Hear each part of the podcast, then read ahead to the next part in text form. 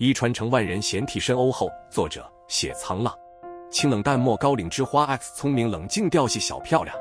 真白月光 A X 替身白月光哦。心得：这篇开头就是穿书的主角受跟袁文渣攻分开，他已经当完那个替身白月光了，合约到期就可以滚蛋了。袁文渣攻渣的明明白白，没有感情，全是交易。但是主角受跑了之后，还想说他不是喜欢我吗？什么鬼东西？主角受是很清醒理智的小可爱，个人很喜欢他的性格，对袁文渣没有任何感情，他只是有点怜惜原身爱不对人。至于主角攻，就是袁文渣的白月光。照原文设定是袁文渣跟主角攻是 AA，生理上无法匹配，所以袁文渣才会找替身，渣还要找理由。主角攻是高岭之花，所以有点清冷感，但他跟主角受在一起又挺暖的，就是一个邻居大哥的概念。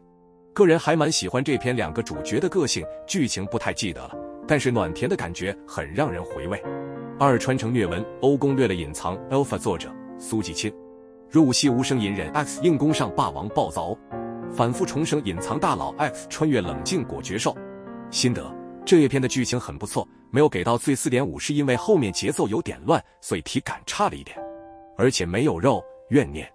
感觉比欧没有肉都少了点灵魂。不过整体观感很不错，主角受穿成书中的主角哦，就是渣攻虐我千百遍，我待他如初恋，最后居然还他妈 he 的那种，而且他还有个老公，他没有给老公头顶种草的喜好啊，莫甚么好说的，狗才留下，跑跑跑，开头就是主角受从被绑架的饭店中跑进，待在楼下准绿帽老公怀里的戏，总之老公还是救她了，只是老公一直在回避主角受。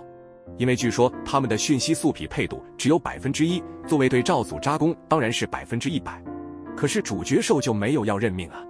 这篇主角受的性格我也很喜欢，就是没有要认命的那种，渣渣退散，他就算判死也不要让渣渣碰一下。然后老公的存在才是这篇的谜题重点，整个剧情其实是围绕住老公的特殊性展开的。最后有解密为什么老公会在那天出现在饭店楼下，不是路过。还有老公隐忍的性格也是挺可爱的，印象很深的是他的真心啊。三论就错反派的下场，作者凤羽涅，绝世美貌偏执疯子攻 X 纯洁学霸小天使治愈兽。心得：主角受得到了一个系统，魂穿到了一个书中世界，被要求拯救书中主角受，让他脱离主剧情得到幸福。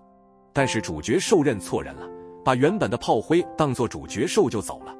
其实所谓反派根本不是反派，只是个受害者。故事是仙侠背景，所以恶人的邪恶被放大。主角公在愚昧的环境中被虐待了很久，身心都受到了很大的伤害。主角受原先只是想要做任务，但发现了他受了那么多伤害之后，越发怜悯他，更想要帮助他从那些伤害中走出来，想要治好他。他一直没有发现自己认错人，但是后来才揭露，原来他是本能忽略逻辑上的问题。他就是想要救主角公，虽然他一直没发现自己对主角公的特别感情，但身体很诚实，他身心都扑在主角公身上，想要帮他，想要治好他，喜欢跟他一起玩，一起解题，想要一直跟主角公在一起。主角受是个理性至上的性格，有点迟钝，有点纯白的性格踩在公的好球带上。公因为过去的经历，所以非常排斥性爱，他觉得欲望都是污秽的，甚至他也不能容忍自己对受产生欲望。他觉得自己不配，自卑到扭曲。他本能不相信主角受会爱他，选择他，所以后来就有点坏掉。但是主角受很努力，一次失败没关系，就再一次。他一直在救他的路上反复奔跑。一颗无情的石头，学会了语言，学会了感情，学会了爱。这篇的结构很棒，层层解密，最后连系统的原因都有解释，最后包了一个大的世界观，把整个故事的起源都包进去了。看完很满足。